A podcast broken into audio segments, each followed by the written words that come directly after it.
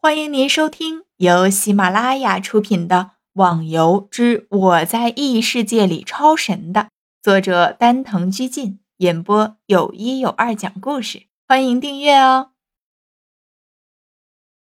第十五集，不知道是哪个好运的人得了神器。逍遥一看系统要更新了，啊，没办法，只能先下线了。网络连接断开，网络连接断开。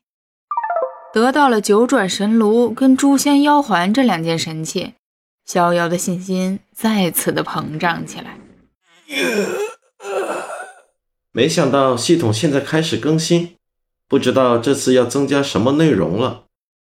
杨明打开神话的网站看了下，发现有关于这次更新的内容，还有的就是关于这次出现的神器问题。大家都想知道这是什么样的神器啊？杨明随便的吃了点面包，喝了点牛奶，下面就等着游戏再次更新了。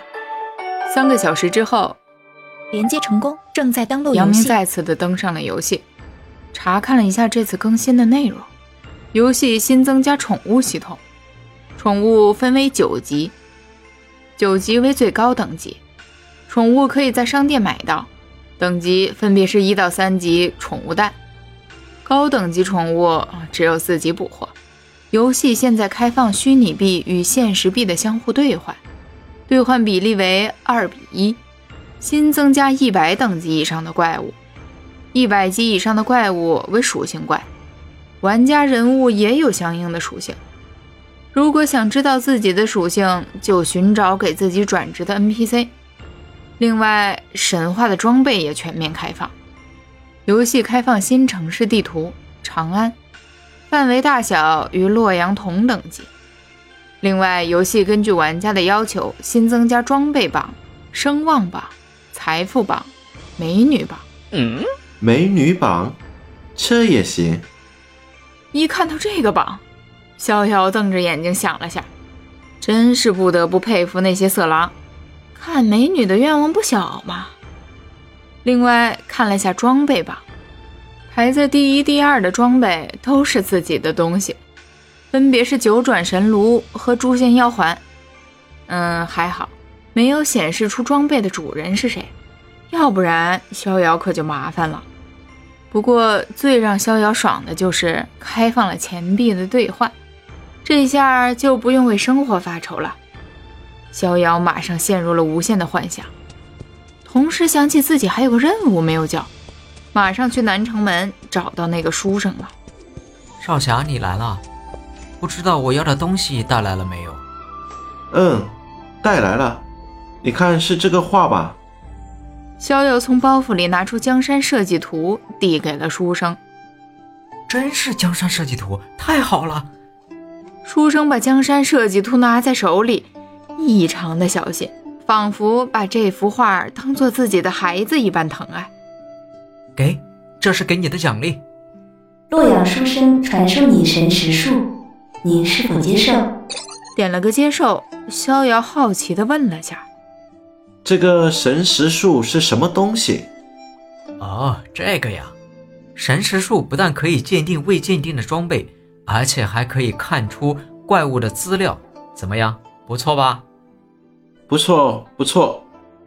先不问是不是可以看怪物的资料，光是可以鉴定装备这一项就可以省下不少钱了，而且还可以查看怪物资料，这样对于自己升级做任务就更加有把握了。正好逍遥身上有东西可以鉴定一下，就拿出九尾狐狸抱的东西，开始施展神识术，魔王剑，暗金器，攻击一百点。攻击速度百分之十五，技能攻击增加百分之三十，附有剑客技能，一击天下。水火系攻击增加百分之十，佩戴要求剑客，四十五级。暗黑魔袍，黄金器，防御力六十点，水系魔法防御四十点，生命恢复速度增加百分之二，魔法攻击提升百分之十。佩戴要求法师，四十级。另外的一块黑色木牌，感觉应该不是装备，不过还是用神识术看了下，行会令？不是吧，这东西都打出来了。随手翻了翻手上的行会令，逍遥可没打算过自己建立个行会，太麻烦了。不过呢，相信这东西绝对可以卖不少钱，毕竟现在的神话里还一个行会都没有。对了，逍遥想起来自己还打到过一条项链，但是一直没有鉴定，赶忙拿出来。